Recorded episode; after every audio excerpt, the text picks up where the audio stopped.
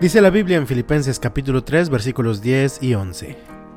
Quiero conocer a Cristo y experimentar el gran poder que lo levantó de los muertos. Quiero sufrir con Él y participar de su muerte, para poder experimentar de una u otra manera la resurrección de los muertos. El apóstol Pablo sabe que no hay nueva vida sin muerte. Él mismo había afirmado previamente que nada en la vida se compara con el valor de conocer a Cristo. Anteriormente, Pablo estaba muy orgulloso de cosas como su religión, su familia de origen y sobre todo sus esfuerzos humanos para obedecer la ley de Dios.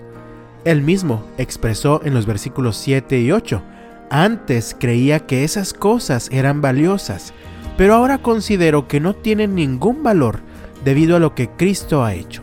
Así es, todo lo demás no vale nada cuando se le compara con el infinito valor de conocer a Cristo Jesús mi Señor.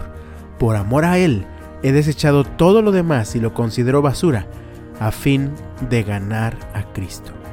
Desde el momento en el que Pablo conoció a Cristo, en aquel camino a Damasco, nada fue igual. Su vida comenzó a ser transformada y desde ese momento Pablo experimentó el poder de Dios que cambia vidas.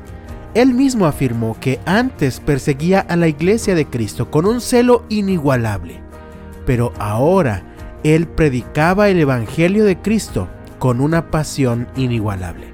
Sin embargo, el proceso no había terminado. Dios todavía seguía transformándolo. Por esto afirma, quiero conocer a Cristo y experimentar el gran poder que lo levantó de los muertos. A ver, a ver, pues no que Pablo había conocido a Cristo en el camino a Damasco, ¿por qué dice quiero conocer a Cristo? Esto nos enseña que conocer a Cristo no se trata de una experiencia del pasado. Conocer a Cristo es una experiencia que debe ser permanente y en la medida que sigamos conociendo a Cristo o relacionándonos íntimamente con Él, seguiremos experimentando en nuestra propia vida el mismo gran poder que levantó a Cristo de los muertos. ¡Qué maravilloso! A medida que conocemos más y más a Cristo, Dios nos transforma con el mismo poder con el que levantó a Cristo de la muerte.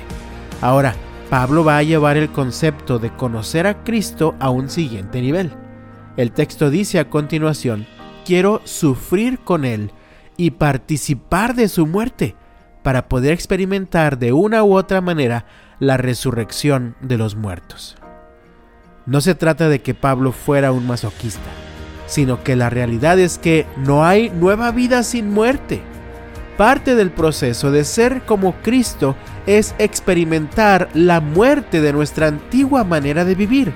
Amado mío, si quieres vivir una vida nueva, una vida que está siendo transformada por el poder del amor de Dios, el primer paso es morir junto con Cristo a tu antigua vida. Solo así podrás experimentar la nueva vida, la vida de Cristo, la vida que está siendo transformada, la vida que nos lleva a vivir con Él eternamente. Sorprendentemente, Pablo afirma enseguida en los versículos 12 al 14, no quiero decir que ya haya logrado estas cosas ni que ya haya alcanzado la perfección, pero sigo adelante a fin de hacer mía esa perfección para la cual Cristo Jesús primeramente me hizo suyo.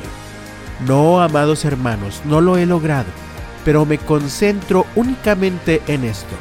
Olvido el pasado y fijo la mirada en lo que tengo por delante. Y así avanzo hasta llegar al final de la carrera para recibir el premio celestial al cual Dios nos llama por medio de Cristo Jesús.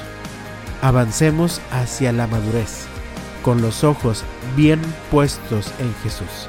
Que Dios te bendiga y hasta mañana.